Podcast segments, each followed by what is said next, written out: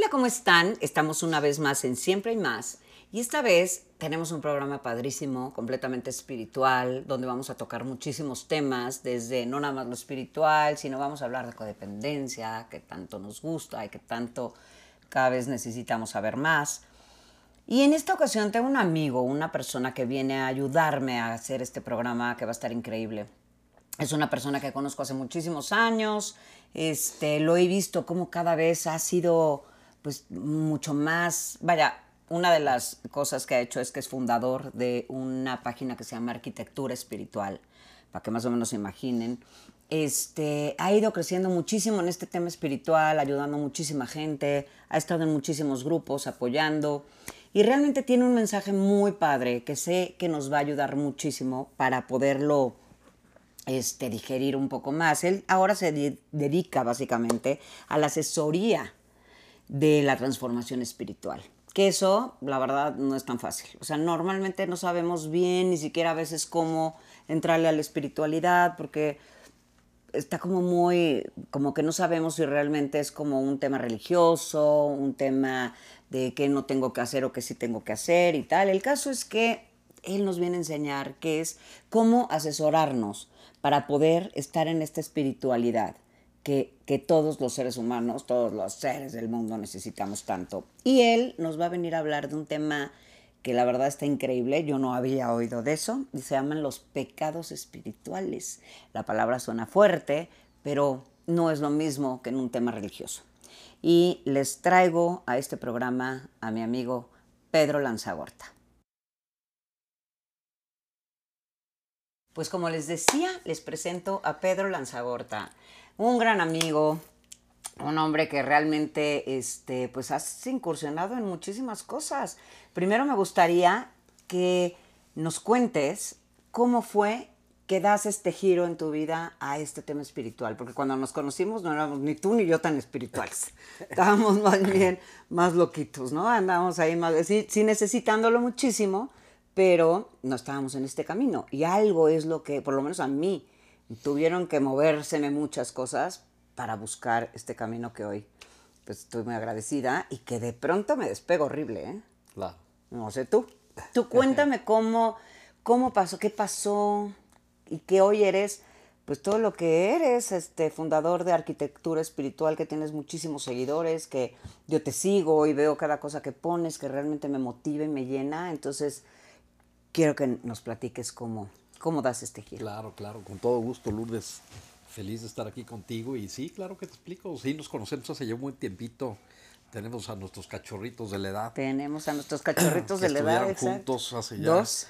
poquitos años, pues. Pero yo en mi caso particular empiezo esta transformación, curiosamente, fue un evento tan importante en mi vida que lo tengo todavía grabado. Fue el día 18 de febrero del año 2010 estoy cumpliendo prácticamente 12 años de este cambio, de esta transformación. Y es curioso porque la gente, cuando yo le platico eh, por dónde viene este camino, eh, no se lo cree, o sea, lo ve un poquito como medio abrupto, porque realmente yo te podría decir que literalmente rete a Dios. O sea, yo a mis 50 años, después de tener dos matrimonios eh, pues, truncados, fallidos, y cinco hijos, este, estaba en una situación de, desesperada, de decir, bueno, ¿y ahora qué? ¿Qué más sigue en mi vida? Claro. Ya con 50 años. No quería yo atentar contra mi vida, pero tampoco quería seguir viviendo igual. Entonces, eh, empecé a cuestionarme todo en la vida. Y lo primero fui, que hice fue decir, no es posible de alguna manera que, que si yo estoy sufriendo en mi vida, el Dios en el que yo creo sea una, una gente que me esté ayudando. Entonces estuvo increíble porque yo me le rebelé a Dios. Yo le dije, hoy no creo en ti, no sé quién eres, no te veo cerca, no tengo confianza, no tengo comunicación. Si tú me das alguna señal, yo transformo mi vida y obviamente empiezo todo un camino nuevo que va a ser un camino de conocerme a mí. Dejo absolutamente todo. y como suele suceder, pues concedido. Concedido todo este proceso. Y para mí fue algo muy, muy importante porque curiosamente empecé a través de... Fue una revelación muy bonita porque no fue ni una aparición, ni mucho menos, ni una imagen, ni una cuestión, sino fue el poder yo estar por un rumbo perdido, un día normal de, de mis días cotidianos, y pasar por un lugar que me jaló una energía, que era específicamente una tiendita que estaba en Las Águilas, en este camino que de Santa Fe, digamos, hacia, hacia el sur, por los puentes, que me llamó la atención. Eh, me bajé en una tienda muy, muy chiquita de regalos y una gente desconocida que realmente le estaba atendiendo, que era un hombre. O sea, rapidísimo, perdón. ¿Tú ibas por ahí y de repente dijiste, ay, esa tiendita me quiero bajar? ¿O ibas buscando un regalo? No, no, cero. Ah, o sea, tú ibas por ahí y dijiste, ay, cero. me llama la atención me eso, me quiero meter. Me llama la atención. Era una tienda muy chica, en una placita comercial de estas que que tienen un Starbucks y que tienen a lo mejor Oxxo, de estas... Ya no hagas eh, publicidad, páguenos. No, es cierto. que estamos, bueno, estas, estas es plazas es chiquitas... es broma, sí, sí, no, no puedes decirlo. Pero algo me jaló, me detuve, me acerqué a la tienda, era una tienda chiquita, de estas que venden los regalos, digamos, de última hora que quieres comprar.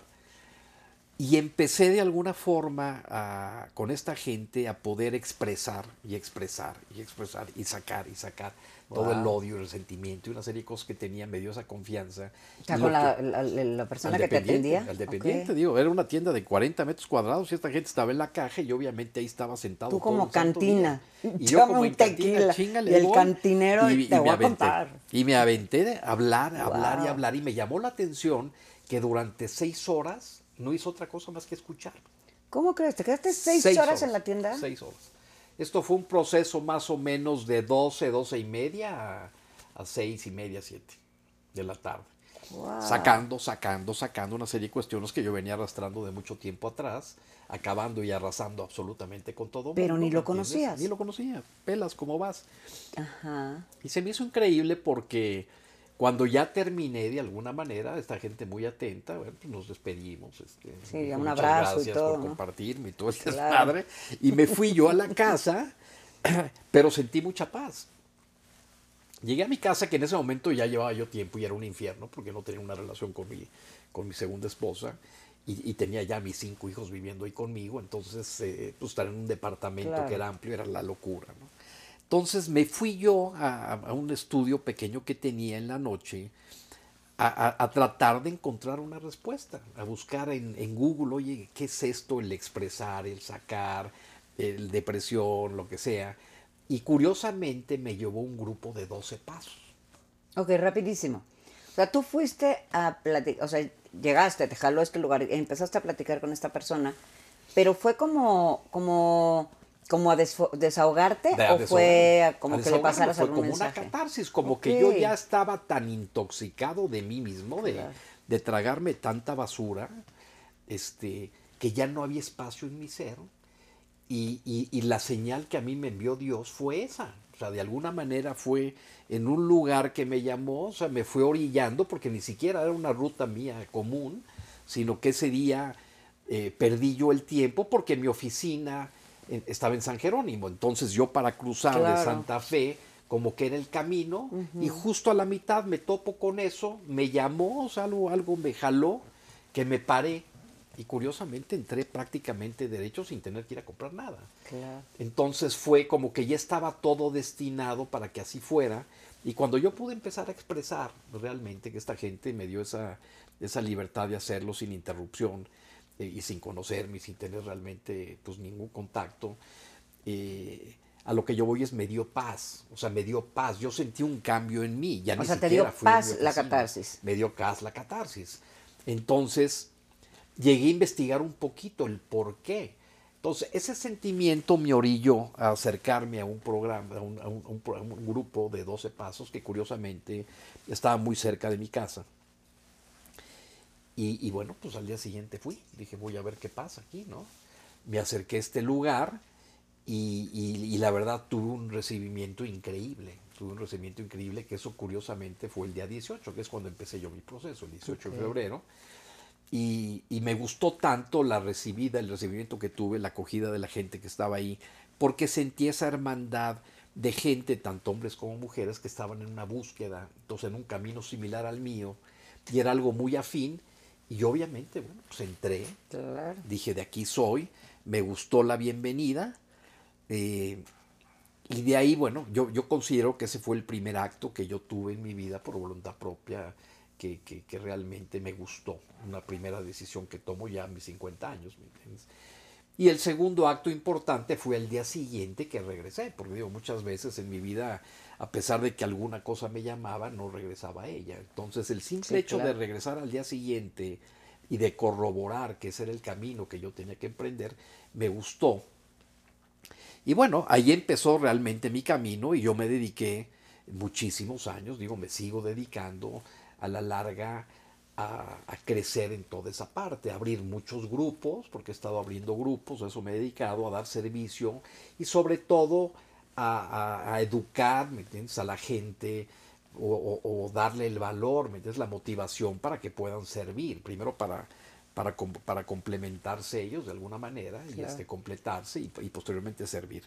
Entonces, algo que cuando yo empecé éramos escasamente a nivel toda la República 16 grupos, cuando yo salía un poco antes de la pandemia ya eran 130 y tantos grupos, o sea, estamos hablando de 10 veces prácticamente lo, que, lo que se ha hecho y, y, lo que tratamos de lograr es que cuando la gente se iba a vivir a provincia, que, abriera, que, abriera un grupo. Entonces empezaron a abrir grupos en muchos lugares que no había. Y bueno, dentro aquí de la ciudad también se empezaron a abrir otros y algunas gentes se fueron a... Hicimos ahí un orden para coordinar y bueno, pues, así fue como empezó este proceso. Qué maravilla. Entonces, para mí a partir de ese momento empezaron realmente los regalos porque al tener yo esa revelación de Dios en ese caso, yo sí entregué mi vida a dejar absolutamente todo y conocerme a mí.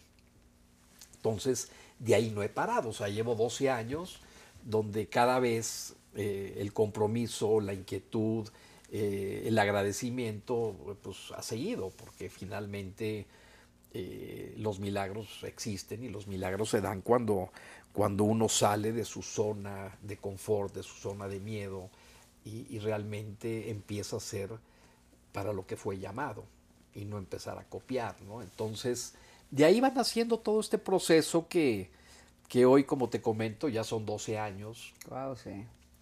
Y, realmente ha sido una locura, porque ha crecido, ha crecido de, no me gusta muchas veces usar cifras, porque yo no permito hoy que el ego entre, pero ha sido una locura, o sea, ya son muchos millones de gentes. ¡Qué maravilla! En Estados Unidos, sobre todo a nivel mundial, en, dos páginas, que son páginas importantes que manejo, este, pues ya estamos hablando de 3 millones de gentes. Que te siguen. Que me siguen directamente. Entonces, pues digo, ha sido, ha sido un crecimiento importante y aquí en México, sobre todo, bueno, en la parte de, pues de Instagram y de Facebook, que, que son las, las páginas que yo directamente manejo en el concepto que tengo, también pues es una cantidad de Hace poquito pasamos de 200 mil gentes, ¿no? Entonces, pues quieras que no, eh, sobre todo a mí me da la gran satisfacción de que trato de seguir en contacto con la mayoría de la gente que puedo. Y, he estado, obviamente, cada vez es un compromiso mayor conmigo y con la gente. Y, hoy el contacto que tengo con Dios, pues es un contacto increíble, entiendes? Porque es un contacto donde, donde ya es una comunicación muy directa y es, es lo que yo trato de transmitirle a la gente y, todo lo que yo hago hoy se basa en eso. O sea, yo creo que cada, cada una de las gentes que estamos en este camino se le asigna una misión y una tarea y una guía, un rumbo para, para manejarlo. Y el rumbo que yo he tenido, pues es un rumbo que a mí en especial me gusta, porque tiene que ver con la parte donde yo crecí, que es esta parte de la codependencia, pero tiene que ver también con un concepto más específico de, de sí entender lo que es la parte de la codependencia, pero tratar de quitar ese nombre a una palabra que nos confunde, porque es una palabra que es relativamente nueva para lo que es la enfermedad del alma. Entonces, hoy se usa mucho la palabra codependencia, pero la palabra codependencia es una palabra que nace en el año 1979 y nace de los grupos de alcohólicos y nace como su sustancia. Eh, cuando realmente ellos son codependientes y no lo han podido reconocer y por eso consumen. Y que además esta palabra codependencia, ok, nace en este año, pero eh, por lo menos a mí me llegó hace muchos menos años. O sea, yo tuve que descubrir lo que era, ¿no? Porque cuando yo empecé con ese rollo, yo decía, o sea, ¿por qué siento esto, no? Y entonces empezar a investigar hasta llegar a que esa palabra existía y entender a qué se- Entonces cuesta muchísimo más trabajo que la gente entienda y está, hay mucha confusión, además, ¿no? Con la palabra, además, o sea. Hay mucha confusión porque no te dice nada y porque es una palabra. Fíjate que yo, yo una discusión que he tenido mucho con los grupos, porque yo obviamente amo los grupos, abro el, el- proceso, para mí es maravilloso en cuanto a los grupos, pero hay una gran diferencia entre la parte alcohólica, el, el alcoholismo en sí, y la parte codependiente. Entonces yo entiendo que un alcohólico, por una serie de situaciones, porque lo investigó a fondo, se tiene que presentar como una gente alcohólica a pesar de que no bebe. Pero si tú como un agente codependiente te presentas inclusive dentro de un grupo como un agente codependiente, te estás haciendo daño. Porque el codependiente lo que tiene que hacer es cambiar la forma él de verse así. Entonces ya no puedes tú dirigirte a ti desde la carencia, ¿me entiendes? Desde, la, desde el límite. Por, eso, por eso la parte de no, se, no le entiende la gente y por eso no hay mucha transformación. Porque mientras el alcohólico, yo me baso mucho en la oración de la, de la serenidad, que es una oración muy bonita, este, que, que lo que dice es Dios concédeme serenidad para aceptar lo que no puedo cambiar, que finalmente lo que no puedo cambiar es lo que está fuera de mí. Exacto, fuera mi control. Exacto, que eso es la, exacto. Y después dame el valor para cambiar lo que sí puedo cambiar, que soy esa, esa mí. Es a mí, exacto. Pero es que es curioso, porque el alcohólico es una gente muy soberbia y tiene que trabajar la aceptación, pero el codependiente no tiene precisamente que trabajar la aceptación, porque todo lo ha aceptado, ¿me entiendes? El codependiente lo que tiene que pedir es valor, que es esa fortaleza que solo te la puede dar Dios para poder hacer un cambio en tu vida. Entonces, eh, ahí es donde viene mucho la confusión y ahí es donde yo cada vez me metí más y más y más y más a investigar y llego a esa conclusión en el fondo de, de los pecados espirituales. Básicamente que, que- que cuando empiezo yo a manejar todo este concepto, eh, yo hace un año y medio, antes nada más publicaba, escribía y publicaba, y la gente me pidió el que diera talleres. Entonces empecé a dar talleres hace más o menos 15 meses. Y di muchos Y en talleres. pandemia, además. En pandemia. Wow. Pero bueno, la mayoría fueron en, en Zoom, aunque sí de algunos presenciales. Pero bueno. gente- Empezamos a dar muchos talleres, inclusive había gente de muchos lugares, porque es la ventaja que te da el Eso Zoom, sí. el llegar a muchos sitios. 100%. ¿no?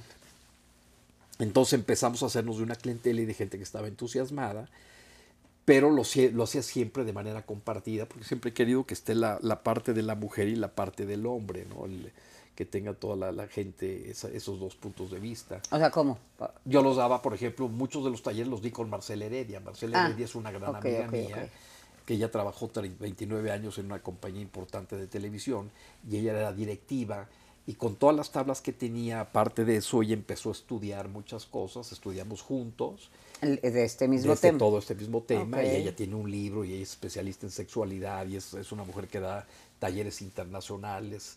Y en fin, entonces empezamos a montar los talleres y dimos talleres, pero justo el a- el- el- a a finales del año pasado, mucha gente en las redes sociales me dice, ok, este, yo ya sé que si en lugar de quejarme agradezco, mi vida cambia, pero ¿cómo le hago? Porque es la clásica pregunta. Como que todo mundo eh, puede obtener una respuesta rápida de qué tiene que hacer. Claro. Pero bueno, ¿y luego? ¿Cómo carajo No, ya, exacto. O sea, porque Eh, aquí está la, aquí está la solución. Exacto. ¿Y cómo le hago para entrarle a la solución? Entonces Claro. fue cuando yo me empecé a cuestionar con Dios y le dije, ok, entonces, ¿qué le transmito yo a la gente? Yo ya les dije las herramientas. Entonces, bueno, me dio un hice un taller, que de hecho el nombre viene del que se llama Equilibrio, finalmente el taller, que es un taller donde yo a toda la, a la gente lo que le muestro son las herramientas que yo he utilizado para estar en paz, porque es el primer concepto, aunque son las, la- la- la- las herramientas son, son muy básicas y no son muchas, las tienes que hacer en un cierto orden y, y- y tienes que hacerlas con mucha constancia porque tu propio ego te va a estar obviamente chingando para que no las hagas. Claro. Entonces, es, es- es muy interesante porque lanzo este taller en noviembre, lo hice en noviembre, lo repetí en diciembre, lo repetí en enero, lo repetí en febrero para formar un grupo de 110 gentes y, me fascinó. Fue increíble porque de la manera en que yo empiezo ese taller es poniéndome en disposición para decirle a Dios, tú da el taller, yo me quedo afuera, pero quiero llegar a mis fondos de dolor más fuertes y compartirlos con la gente. Entonces así empiezo yo el taller. El primer día de sesión, la mitad del taller, que es más de una hora, yo me lo he hecho hablando desde el sentimiento de mi fondo de dolor y la gente se empieza a quebrar. Porque siento que es el mejor regalo que le puedo dar a la gente. Claro. El ser, obviamente, un ser pues igual a los demás, ¿me entiendes? Vulnerable, ¿me entiendes? Entonces empiezas ya a entrar en una comunicación que se empiezan a abrir muchos canales y el taller resulta muy sanador. Pero bueno, después he seguido con todo esto y llego a esta parte que, finalmente, hoy es la parte en la que estoy especializada, que, a la gente le gusta mucho, que, es, que es ser espiritual de alguna manera o, y, es que es muy curioso, fíjate, porque la, definición, yo puse el nombre de arquitectura y espiritual. Primero la parte de arquitectura por una pequeña frustración en mi vida que después la pude corregir, porque yo toda mi vida quise ser arquitecto, pero fui contador, porque yo no tenía el valor en, mi familia, que es una familia, pues como muchas de, de la generación mía, donde no te daban la opción realmente pues estudias esto porque tienes ya el negocio y te chingas y tú vas a ser el tesorero y te toca estudiar tal cosa, ¿me entiendes? Y, y, obviamente nunca la practiqué. Pero la parte del diseño y la parte creativa, en cuanto tuve yo la oportunidad, mandé todo a volar a mis 27 años y me dediqué a diseñar con artesanos mexicanos. Wow. Entonces ahí empezó ese camino mío de medio de diseño, de arquitectura y también el camino espiritual porque el, los conceptos que yo recibía en mi familia eran muy distintos. El, por ejemplo, el concepto de humildad de mi familia era muy distinto al concepto realmente de la humildad de la gente necesitada, de la gente de pueblo, de la gente que era carente de recursos. Entonces empecé con todos esos conflictos que me fueron todos ellos sumados, llevando a lo que fui descubriendo con el tiempo. Entonces realmente, en pocas palabras, el ser espiritual, el, eh, bueno, regresando un poquito nada más al concepto de arquitectura, me gustó el palabra arquitectura porque tú eres el artista de tu propia vida. Entonces cada quien puede ser el artista o el arquitecto de su destino y así debe de ser. Entonces, es trabajar en ti. Entonces es un camino y es un camino perfecto y es un camino arquitectónico. Por otro lado, la parte espiritual, lo que yo he descubierto, que es algo este, que es inamovible, o sea, hay, cuestiones eh, que sí se pueden modificar y hay cuestiones que no. La parte del espíritu es una cuestión que ya se te es dada y obviamente no cambia. Y es de alguna manera el conocer, es el conocimiento y la aceptación de tu misión en esta vida a través del Dios que obra en ti, porque cada uno de los seres humanos tenemos un Dios propio. Entonces, cuando todo esto se conjuga es cuando tienes ese concepto espiritual.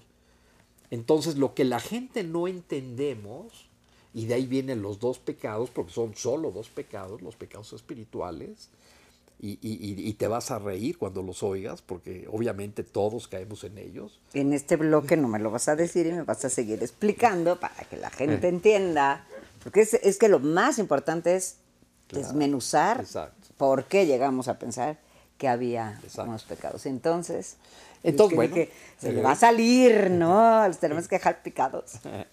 No, bueno, entonces lo que te voy diciendo que dentro de todo este concepto que yo voy trabajando a lo largo del tiempo, voy buscando y me voy adentrando, ¿no? Es decir, este, cuando yo cuestioné a Dios me di cuenta que, que normalmente todos los seres humanos venimos marcados por las tendencias de obviamente generaciones anteriores que no tuvieron a lo mejor el valor de enfrentar sus miedos. Entonces todo eso viene tan añejo de tantos años atrás que ya está en tu propio ADN. Entonces es algo que no se puede modificar tan fácil. Entonces cuando empiezo, te digo, a descubrir todos estos conceptos a lo largo del tiempo en el que estoy, yo me voy dando cuenta que cuando yo hago un cambio en mí como persona, toda la gente o la energía que tiene cerca cambia. Entonces yo, por ejemplo, así empiezo arquitectura espiritual. Mi concepto de arquitectura espiritual de alguna manera ha, ha, crecido y la gente lo impacta porque yo le pido a Dios un mensaje.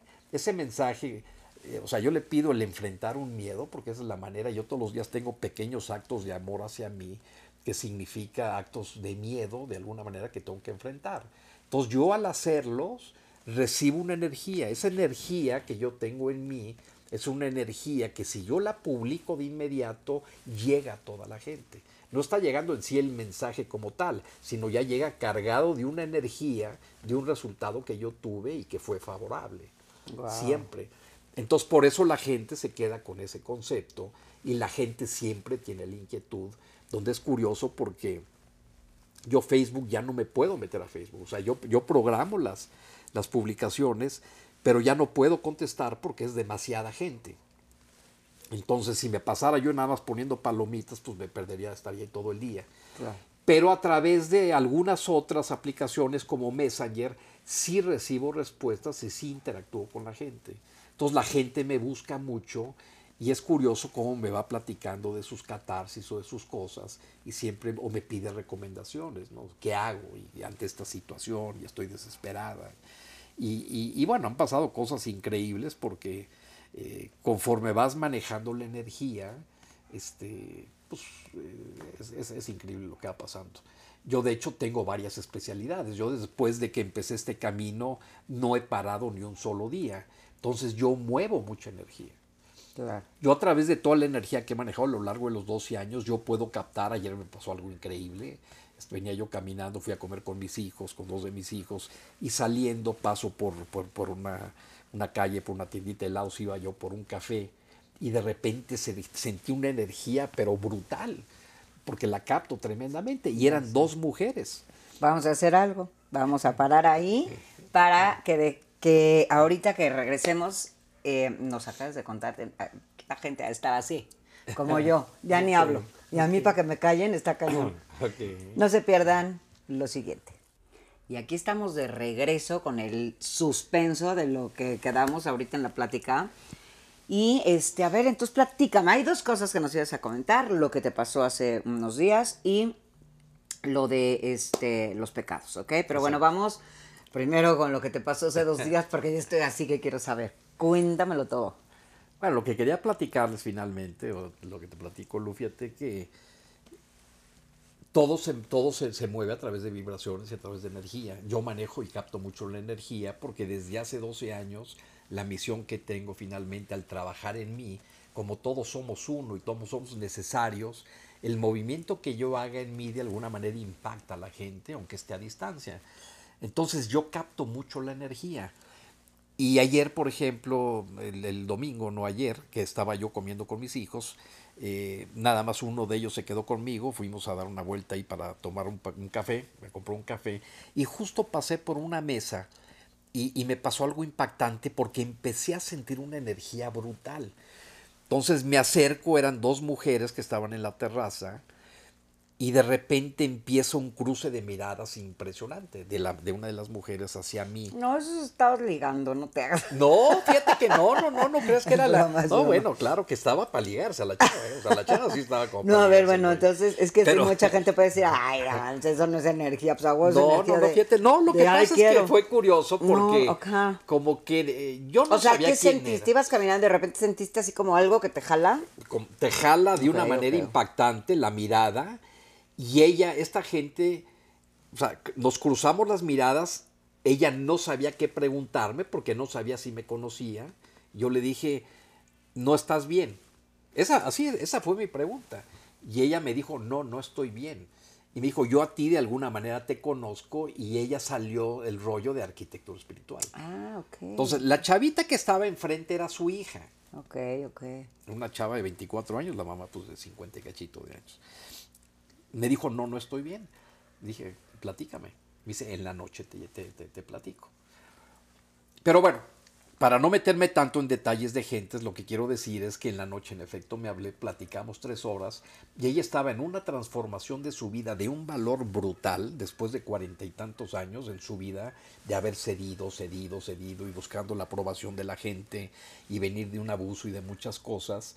Justo ese el día anterior tomó una decisión impresionante en su vida y el personaje que tenía enfrente, que era su hija, que era, que era una relación que tenían pésima, pero durante muchísimos años, su hija, cuando ella tomó una, tomó una decisión fuerte en su vida, su hija le habló y le dijo, oye mamá, necesito abrazarte. En su vida la había abrazado. Wow. La había tratado de alguna manera distinto. Y ese momento te eleva la energía a una posición cuando tú enfrentas un acto de dolor, un acto, un acto de valentía, puedes acabar con 8 o 10 años de tu vida, de Claro. carencias y de limitaciones.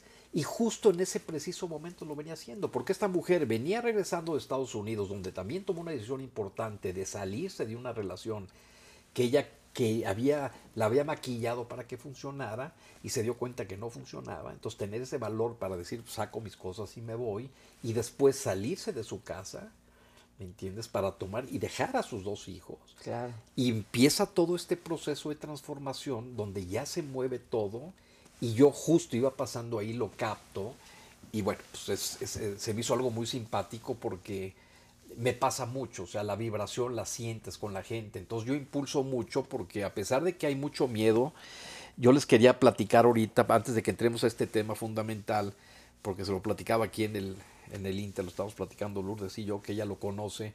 Yo el proceso para mí Pero no más... soy, espérame, es- es- no te lo quería decir hace rato, pero no soy Lourdes, por cierto. Soy Guadalupe. Ok. Para que todos sepan, soy Guadalupe, pero de chiquita me decían Lupita, luego Lupi, Ok. luego Lu. Ah, y entonces, para porque mucha gente me lo pregunta, es que si soy Lourdes, Lucía, Luciana, no sé qué. No, soy Guadalupe. Y se fue de- degradando hasta llegar a Lu. Ok. Ento- Y todo el mundo ahora me conoce como Lu, Lu, pero bueno, los exacto. 12 de diciembre espero sus felicitaciones, sus globos y regalos. Ok, perfecto. Y entonces, a ver, decías, Yo todo, dentro de todos estos procesos que he vivido, como realmente la misión que yo tengo en la vida, lo que yo le pedí a Dios es, es lo que me reste de vida, de alguna manera tratar de vivir eh, la vida lo más adecuado posible. Tuve, tuve una cuestión importante, a mí no se me ha dado la, la cuestión de la pareja.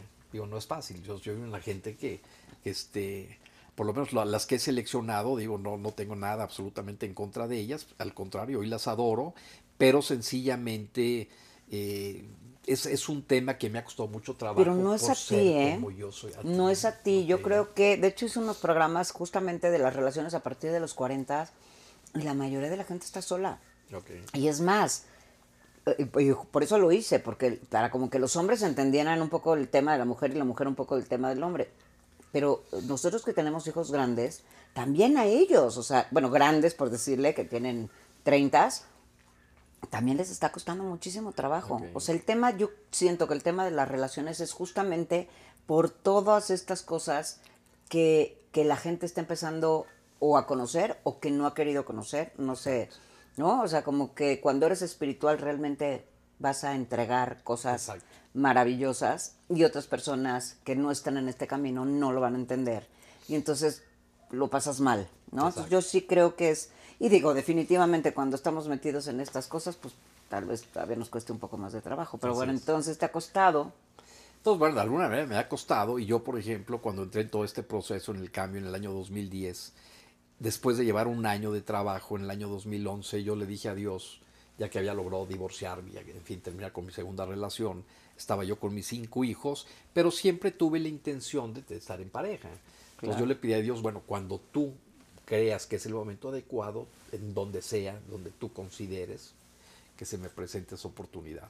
Y es increíble cómo justo en el año 2011, más o menos por ahí, entre el mes de abril y mayo, en un evento que tuve dentro del mismo grupo en el que yo estaba, eh, me pasó una cosa impresionante, porque yo llego y estaba en, una de estas juntas presenciales que tenemos, digamos que, de la mitad del salón hacia adelante, no tenía vista hacia atrás. Y cuando termina la junta yo tenía que dar un aviso para a la comunidad que estábamos ahí. Y justo en ese momento volteo hacia atrás y veo al amor de mi vida. O sea, vi esa mujer y mi primera respuesta fue gracias Dios. Wow. Yo sabía que era ella. Empezamos a, a- a platicar, este, estuvimos un mes donde íbamos a todas las juntas, donde nos veíamos dentro de las juntas. Ella, ella, ella no era mexicana, ella vino a vivir un proceso aquí a México, casada obviamente, con dos hijos chiquitos. Y la única relación que tuvimos durante prácticamente 40 días era una relación de, de mucho compañerismo, de mucho platicar todo el día. Y, y de repente, pues quedamos en vernos al día siguiente y ya nunca apareció.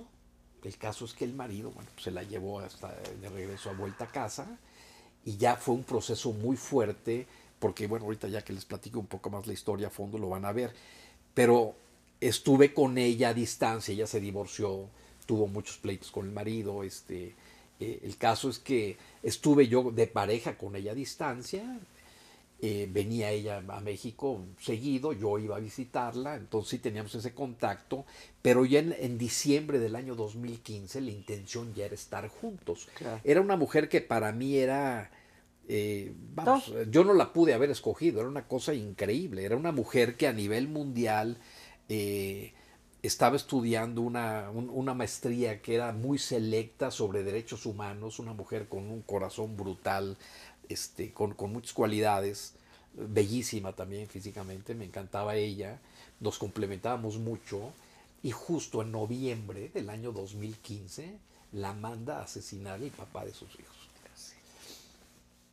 Justo esto fue un proceso un mes antes de, que estuviéramos ya juntos, ya habíamos tomado la decisión. Por eso la mandó a asesinar. No, no la mandó a matar eso. O sea, el problema que hubo ahí, él, él era un agente que estaba mal emocionalmente. Él era director de seguridad nacional de Estados Unidos.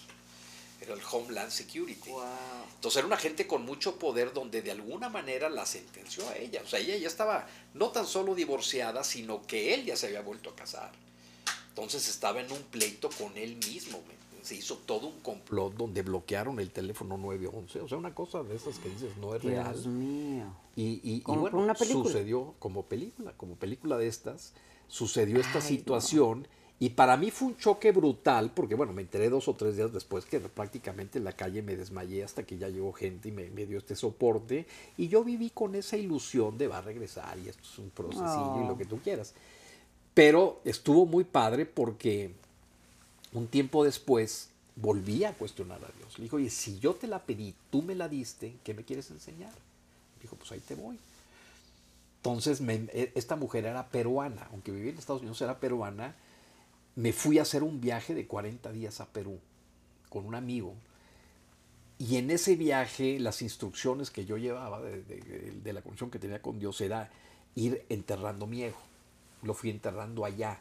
Hasta que al final ya al final de este viaje, nos fuimos al Amazonas y nos fuimos como 300 kilómetros en lanchas rápidas y después en, canoas de remos como 50 kilómetros, hasta que llegamos a un lugar donde no hay nada de lo más nada.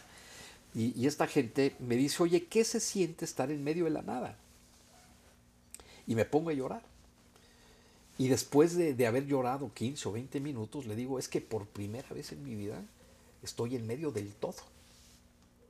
Toda mi vida he vivido en medio de la nada. O sea, siempre estamos en, el medio de la nada porque nada nos pertenece, porque todo es apego, la casa, el coche, la gente, lo que tú quieras, el dinero, ¿no?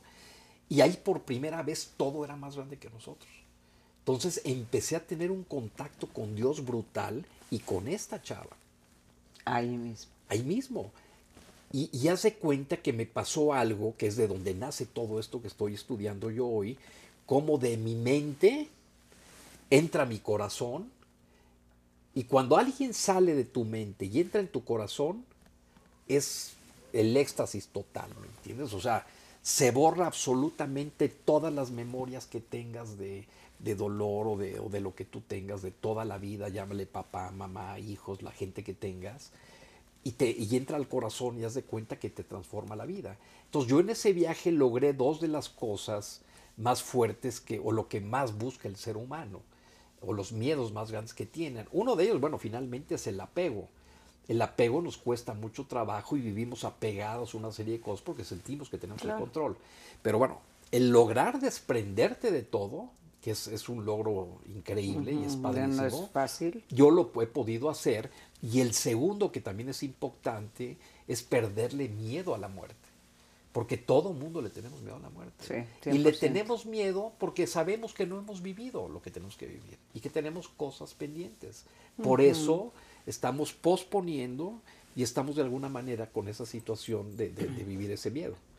Entonces empiezo ya a descubrir todo este concepto que yo te decía, donde es increíble cómo vivimos en un engaño y no nos damos cuenta. Por eso viene de ahí todo este concepto espiritual que hoy estoy manejando y que cada vez lo tengo más confirmado. Y es que es increíble, porque a nosotros, ya entramos un poquito más en temas, si quieres, de esta situación. Nada más rapidísimo. Por ejemplo, ahorita que dices, eh, cuando un, una persona se sale de tu mente y entra a tu corazón, hay un cambio que dices, es como un éxtasis y es algo que me imagino. Yo la verdad es que eso no lo he vivido. O sea, el, el, esto que como me lo platicas, de que, eh, de que se me salgas, me, me, refiero a, o bueno, más bien te pregunto si te referías a, por ejemplo, estoy pensando en Chuchito y entonces Chuchito ya no está en mi mente, ya entró en mi corazón y ya. Ya. Ok, y ahí entonces como que arreglo todas las demás relaciones de mi vida. No, te voy a decir una cosa, normalmente lo que la gente no, no, entendemos o por qué no son tan fáciles los procesos, porque nosotros tenemos una mente consciente y una mente inconsciente. Ante cualquier acto de tu vida, cualquier acto de tu vida, tienes un porcentaje que tú sí puedes manejar y uno que no. El 95% no tienes acceso a él. Okay. El 5 sí. Entonces, de alguna situación, por ponerte un ejemplo, si tú tienes con tu pareja o con alguien algún disgusto, tú desde tu mente puedes decir, ok, le pido perdón o me acerco y hago este tipo de acto porque sé que hice mal. Estás borrando un 5%, no el 95%. Y eso es lo que no te permite vivir. Para borrar la totalidad, tú tienes con el subconsciente subir el inconsciente a la mente y acabar de tajo. Entonces, con este tipo de eventos lo que haces es estás limpiando el 100% de tu relación con esa persona. Ah, pero solo con esa persona. Solo con esa persona. pero bueno, los actos de alguna manera te impactan en muchísimas áreas, porque el resultado es tan grande. Tengo otra historia que contarles, que lo platicamos en la otra sesión, que quiero hablar un poquito más de otras cosas. Pero, por ejemplo, el resultado de cómo después de odiar a una persona 50 años, mediante un acto de Dios, y de obviamente mucho trabajo, también te borra ese proceso de 50 años, ¿me entiendes? De 50 y tantos años, de haber odiado a alguien y se convierte en amor. Porque el, músculo más grande que tenemos los seres humanos es el corazón. Todo vive el corazón. Dios habita en nuestro corazón. O sea, Dios está en tu corazón y está en el espacio de cada latido de tu corazón. Entonces Dios te está llamando hola Lu, aquí estoy 115 mil veces al día. No le tienes que pedir una cita. Él ya te despertó. Pero la gente no lo ve así. La gente lo ve como lejano. Entonces no hay esa comunicación. Pero cuando tú llegas a meter a alguien ahí, se transforma por completo. O sea, no tan solo te olvidas de la situación, ¿me entiendes? Sino que borra ese, esos, esas memorias de dolor fuertísimas y se convierte en un ser de luz para ti. Okay. En un ser que te da todo. Pero lo sueltas. Lo sueltas. Lo sueltas, o sea, entonces ya no traes esta parte de, de, híjole, pero es que entonces ojalá me hable. Ya no. o sea, ya es de, ya entraste a mi corazón, ya entendí lo que venías a aportar en mi vida. Gracias, te se suelto. en ti. Ni siquiera lo sueltas ya es parte de ti. Yo los ejercicios que hago, que son los ejercicios que algún día haremos, pero ya no, no me gusta hacerlos muy de repente así porque es, es muy profundo. Claro. Yo tengo ejercicios para una gente que hoy te está costando trabajo soltar. Muchas veces, por ejemplo, cuando muere alguien o cuando alguna gente se aleja, pero tú sabes que tú tuviste la culpa, alguna cosa. Porque Ay, sí, que esas son las peores. Esas son las peores. Las peores, la de la culpa. Hay forma, o sea, yo tengo forma de alguna manera o hay ejercicios para transformar todo ese concepto, ¿me entiendes? Y meterlo tú en tu corazón. Y al meterlo tú en tu corazón, te olvidas de todo. Perfecto. Y, se convierte en un estado de una gratitud total. Entonces, eso me pasó a mí en este evento en Perú con esta gente. Y hoy es una gente que no tan solo admiro y quiero mucho, sino que es una gente que tengo una gran comunicación conmigo. Hoy, hoy los tres personajes que, que, más importantes de mi vida, los tres ya no están, que es mi papá, que es, que es mi hermano Miguel Ángel y que es Lía, que es la que fue mi pareja. Entonces eso es lo que a mí me llama mucho.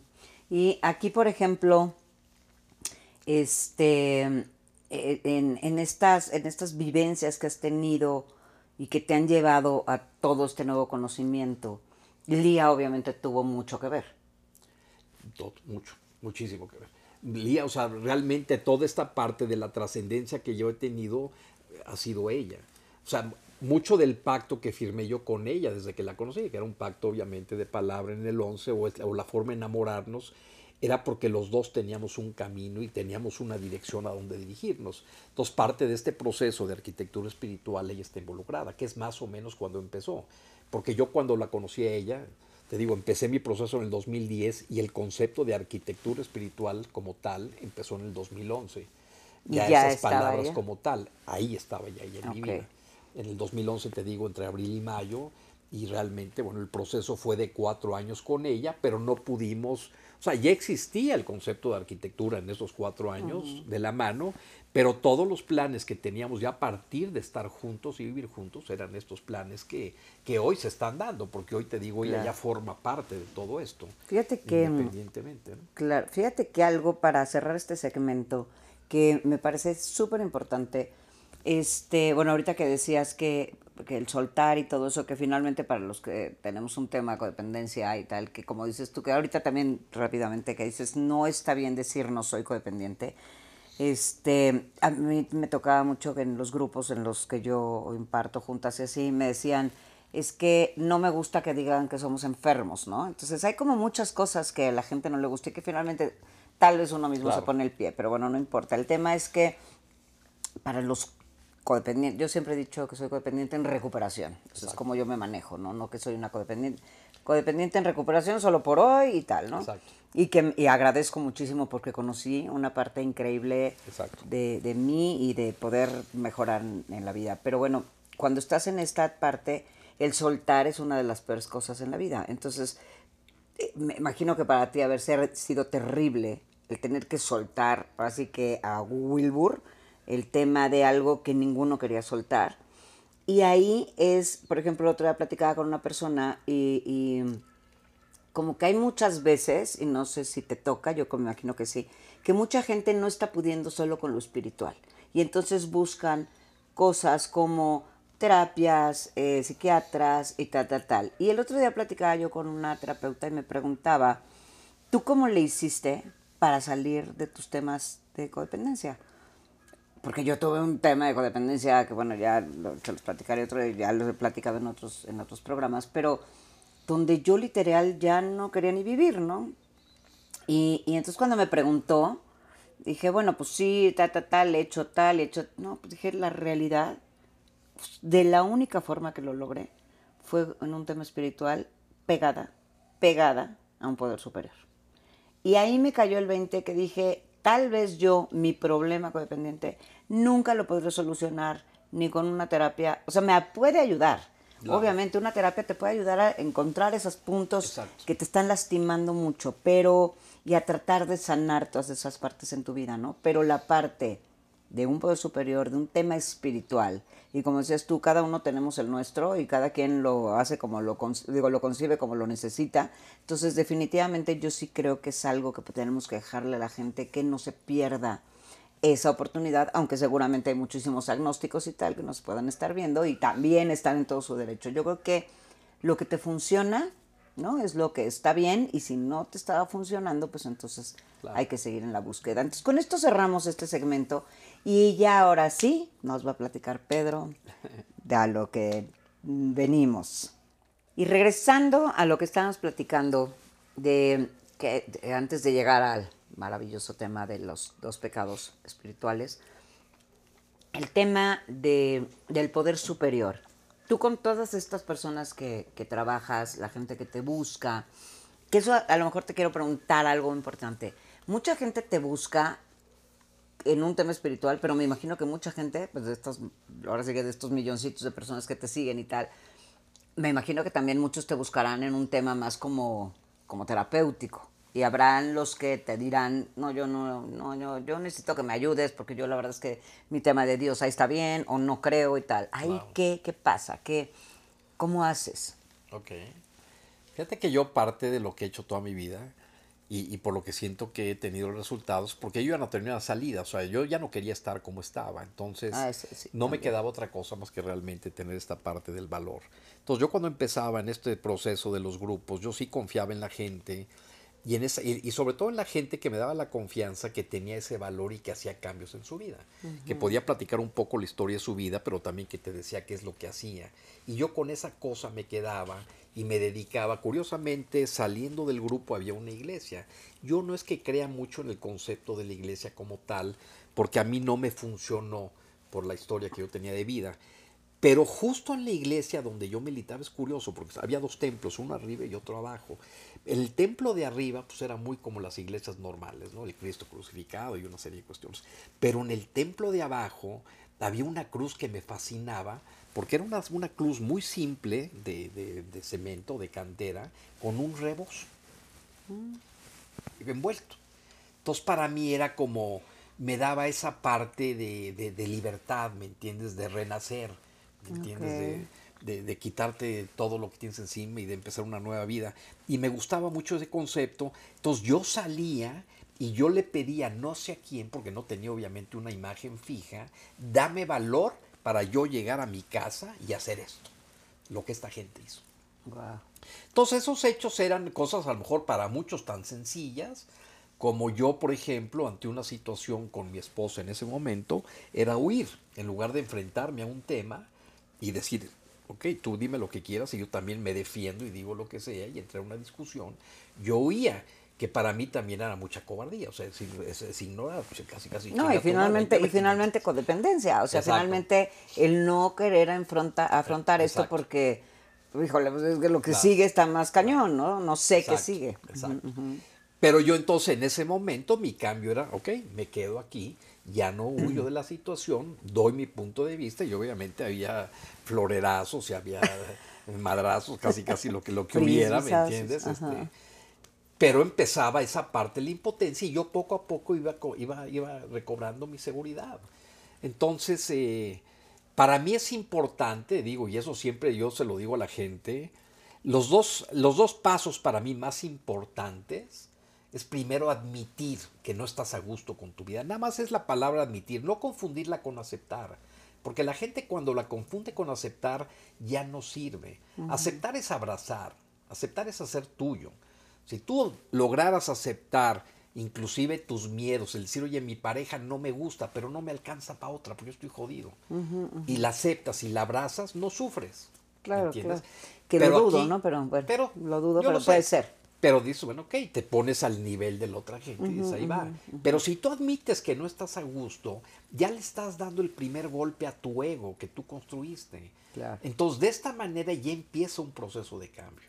Entonces, para mí lo más importante es admitir tú contigo que no estás a gusto con la vida que tú estás llevando, porque esa depende de ti. Y el segundo paso es cuestionar. Yo el primer ejercicio que hago con la gente es cuestionar a Dios.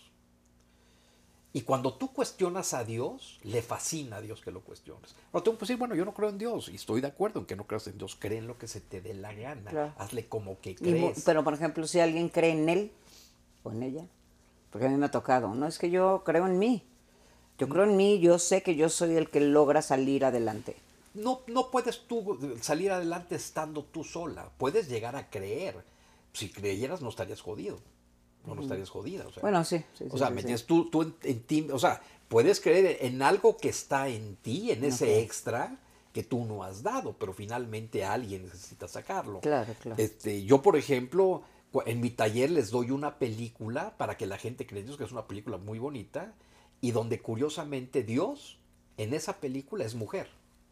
¿Cuál? ¿La cabaña? La cabaña. qué belleza. Entonces. No se la pierda.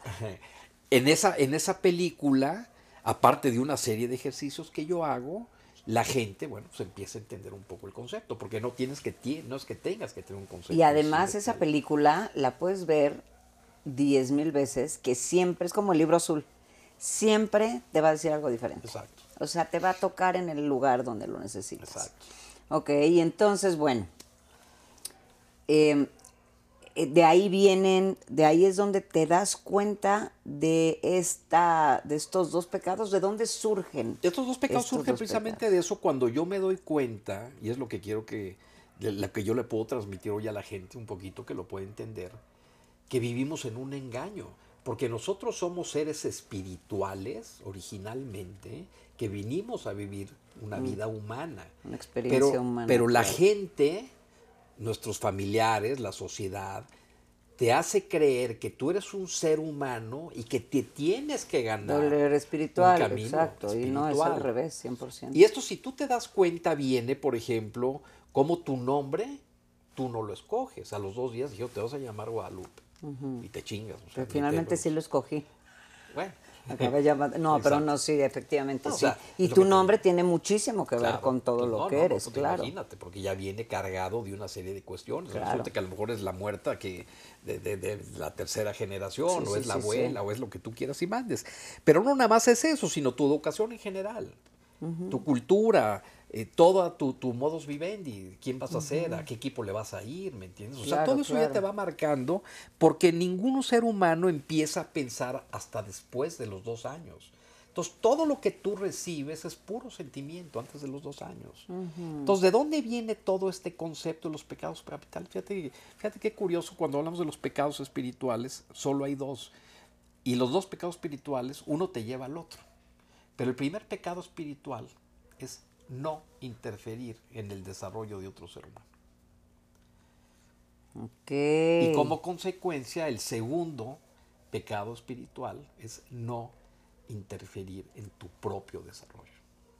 Y si tú te fijas, ya sea una persona codependiente o cualquiera en general, vivimos la vida de los otros, nos metemos en la vida de los otros porque no queremos vivir la nuestra, porque no la conocemos. Y porque es más difícil ver la porque tuya. es más difícil ver la tuya, es más doloroso, es más 100%. triste. Y en todos los actos que tenemos somos los primeros que le decimos a la gente cómo tiene que actuar, Exacto. cómo tiene que vestirse, hace frío, ponte un suéter, tómate la pastilla, haz esto, mándalo a la mierda, ¿me entiendes? No lo peles, o Sí. castígalo, haz- haz- o sea, lo que sea. Pero de alguna manera es curioso porque te das cuenta que ese es el camino. O sea, el camino, cuando si tú hablas, por ejemplo, de la codependencia, te dicen la codependencia es, bueno, pues tú estás sufriendo obviamente porque te estás metiendo donde no te debes de meter. ¿Entiendes? En el fondo, la definición en pocas palabras es esa, ¿no? La parte, esta, esta es, es- es obvia. Ese es el proceso que tenemos todos los seres humanos. Entonces, el simple hecho de detectarlo, te das cuenta que tú eres una persona única, irrepetible, que eres el único ser que está 24 horas al día contigo, que todos los cambios y la transformación están en ti y que tú ya eres un ser de amor, porque tú eres un ser que viene obviamente de Dios, un ser perfecto, creado por, por un Dios obviamente, y que eres amor.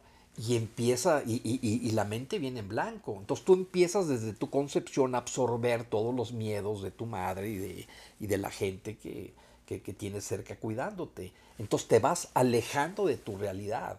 Y hoy prácticamente todos los seres humanos, o la gran mayoría de los seres humanos, nuestra vida la maneja el miedo, que es la mente ya no la maneja el corazón. Entonces todos nuestros actos de alguna manera son actos pues, que te alejan de la realidad que eres, ¿me entiendes? De- empiezas a defenderte, empiezas a cuestionar, empiezas a criticar, empiezas a victimarte.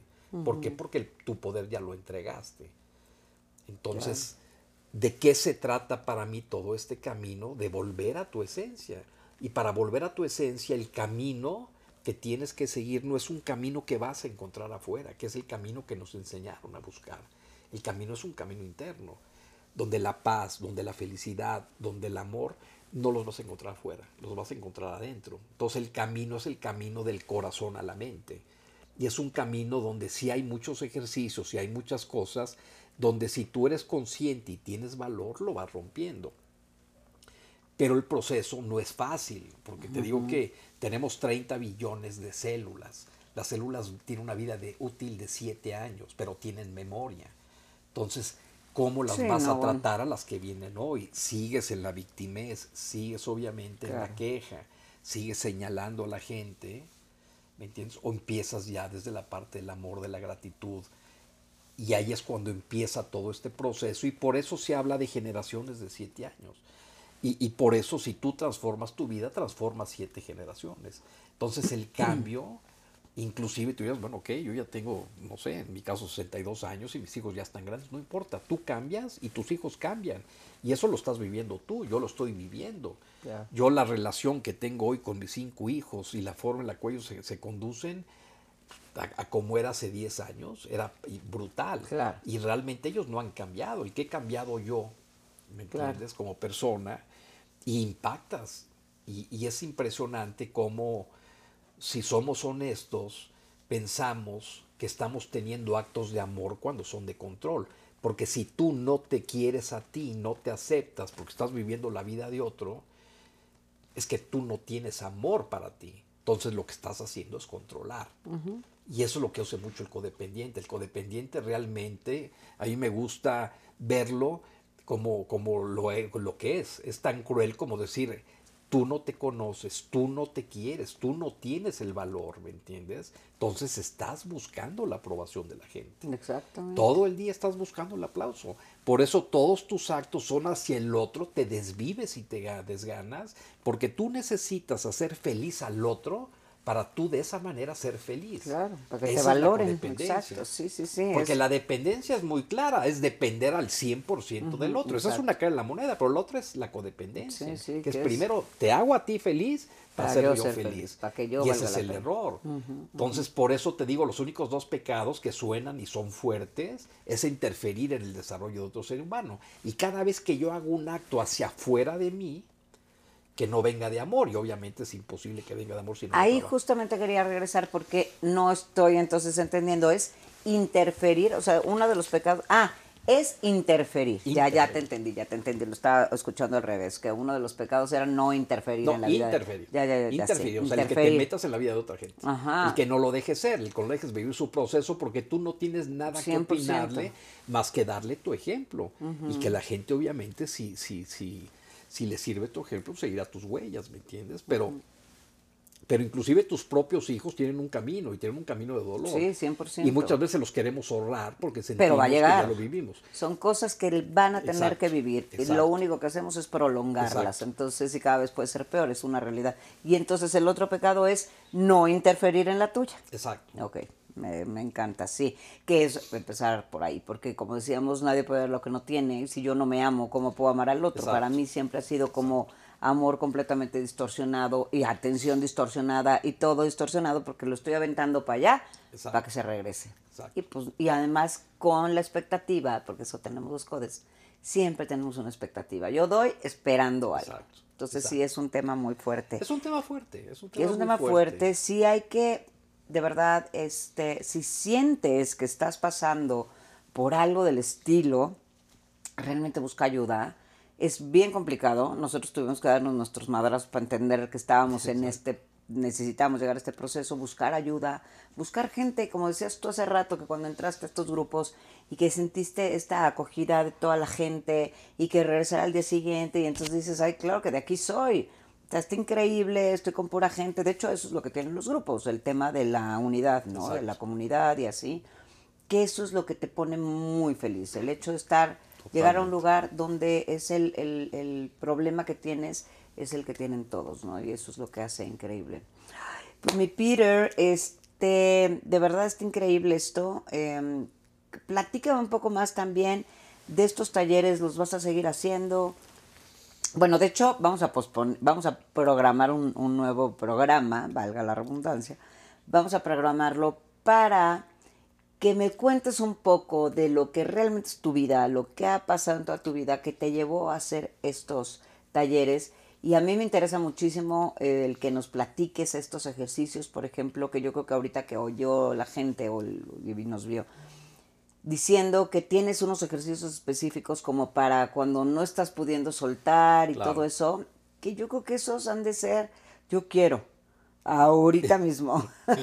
sí, porque pues de repente nos cuesta mucho trabajo soltar. La verdad es que sí es para nosotros, las personas que hemos tenido ese, pues ese detallito, el poder superar el soltar. Yo que mis hijas se hayan ido a vivir fuera del país, yo no lo puedo creer que yo esté tan cool. ¿Sabes? Y vienen, me visitan y luego se van y pues sí me da como, mis niñas, voy, las llevo al aeropuerto, lloro como María Magdalena, llego a mi casa y ya ve, ya como que lloro por esta cosa de, ay, no las voy a poder abrazar ni dar Claro. besos que amo y no sé qué. Y sí lloro ese ratito del aeropuerto para mi casa. Y ya al rato estoy tranquila y empiezo a dar agra- agradecerle a Dios que ya están, Claro. que están logrando sus, sus metas y todo. Entonces en ningún momento me quedo en el, ay, es que yo, no, no. Entonces como que sí, algo como que también es bien importante es agradecer, Exacto. ¿no? Bueno, totalmente. Yo, por ejemplo, tengo, tengo otra cosa que, que, que si quieres, después de la siguiente plática que tengamos, eh, lo hacemos. Eh, tengo un reto de la gratitud. De hecho, justo ahorita lo estoy haciendo con 28 gentes. Y es un reto que es increíble porque yo selecciono, bueno, es más, no es tanto el que yo se la seleccione. Yo le pido a Dios, por ejemplo, en este pre- es la primera vez que lo hago, que Él me seleccione a la gente y es curioso porque muchas de esas gentes son gentes con las que sigo teniendo diferencias. O sea, de hecho, dentro de este reto de gratitud están mis tres hermanos con los cuales no tengo una gran relación. Con uno de ellos en especial, con alguno de sus hijos, obviamente con sus esposas eh, están también ahí. Están, están mis dos exmujeres, ¿me entiendes? Están mis, mis cinco hijos más, más eh, sus complementos, ¿no? De nueras y yernos. Y en total son 28 gentes Wow. donde nadie sabe que está, porque luego a través de una lista de difusión. Entonces de mí va directo para una persona y luego para la otra, pero la otra no sabe que está. Que está la otra, Y es un reto de 28 días de gratitud, donde es un trabajo muy fuerte, Pues ya van a frontal. saber, acábalo rápido porque cuando salga el programa se van a Lo enterar que hay hacemos, todos. lo hacemos. No, se van a enterar que ahí están todos Ah, cuando sí, salga el programa. exacto. Entonces por eso tienes que apúrate con Claro. el reto para que no te cachen que ahí está Exacto, uno y el otro y el exacto. otro. Ok, entonces. Y este, no, te digo que es muy, es muy interesante porque vas viendo realmente, conociendo más a fondo a la gente con la que estás. Porque son videitos de, de 10 minutos que, que te dicen qué hacer en el día y todo va en relación a la gratitud. Entonces, el primer día, por ejemplo, es algo muy sencillo, donde te dicen que suena muy sencillo, ¿no? Decir, oye, cómprate un cuaderno bonito que tú selecciones de piel o el que tú quieras, o eh, que te que guste, una libreta, y párate y da, agradece 10 cosas. Y, y uno podría decir, bueno, pues ok, eh, me paro el primer día y las hago, pues no me cuesta nada, te va a llevar dos, tres minutos. Pero obviamente ya le estás pegando al ego y al ego no le gusta. El, el segundo día es, escribe otras 10 cosas, pero aparte, hoy en la noche tienes que hacer esto. Y al día siguiente esto, más esto, más esto. Entonces llega un momento, después de los 28 días, que no puedes estar prácticamente un minuto sin agradecer Ay, y le agradece increíble. absolutamente a todo. Y obviamente viene ese conflicto de que mucha gente se atrasa y hay mucha gente que de repente no lo hace porque el ego no te lo permite. Hoy en lugar de escribir, los voy, voy a caminar y los digo. Pero aquí el proceso es de que tú lo vayas haciendo. Claro. Y es curioso cómo hay gente que te lo agradece. Gracias, ya me lo mandaste hoy. Hay gente que ni madre no te dice nada, pero de repente cuando el, el- el inconsciente los, los traiciona, el otro día, por ejemplo, me habló mi hermano que no quería hablar conmigo, pero bueno, pues le llevaba seis días con el rollo del reto, entonces ya sabes, ¿no? este, salió la llamada.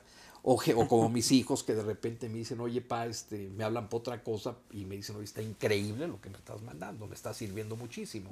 Sin que de entrada te lo, te lo agradezca, ¿no?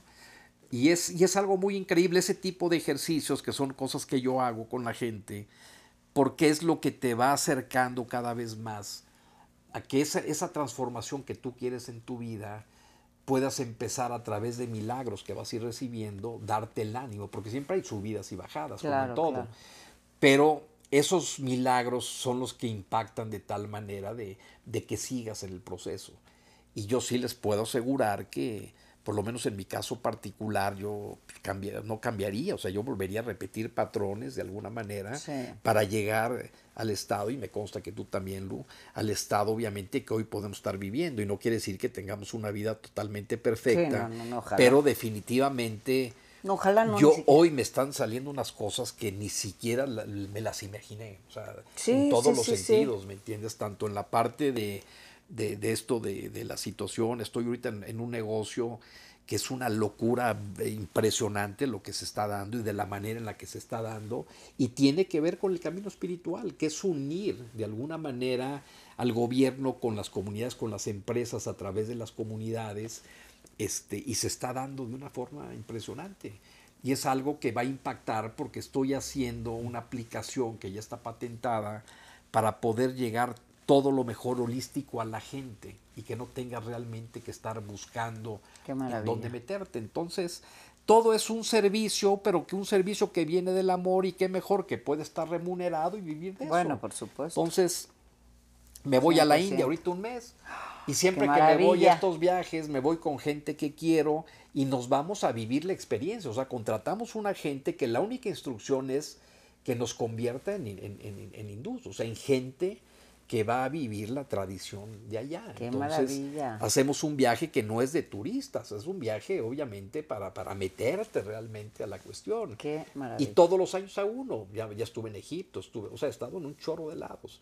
Y todo eso nace de este proceso. Cuando uno realmente quiere, eh, Dios está muy cerca y la comunicación es bien sencilla. No, y Dios te va llevando a lo que necesitas para seguir pudiendo hacer servicio. Exacto. Entonces, definitivamente, o sea, el que puedas estar haciendo estos viajes y tal es porque somos como, como dice en el libro, somos agentes de Dios cuando nos dedicamos a esto y a tratar de ayudar a gente con el programa y tal con los, los 12 pasos y así, pues te dice ahí mismo, somos agentes de Dios. O sea, ni somos, este, eh, ¿cómo se dice? Elegidos y tal, que yo me acuerdo que mi padrino me decía eso, no, no, decir somos elegidos es como muy soberbio, bueno, lo que él me decía y yo me lo, me lo quedé y se lo acepté. Me dice, somos bendecidos de Dios. O sea, la verdad es que sí, es una bendición de pronto poder hacer un servicio espiritual con la gente. Mi Pit adorado, es una delicia platicar contigo. Vamos a volver a agendar otro programa porque por supuesto hay mucho que platicar y en el tema espiritual nunca, nunca está de más nada, ¿no? Entonces siempre va a salir algo que alguien necesita escuchar, necesita sentir, necesita ver. Mil gracias, mi Pit adorado. Te agradezco muchísimo. Y este, pues ya saben, en lo espiritual y en todo, siempre hay más.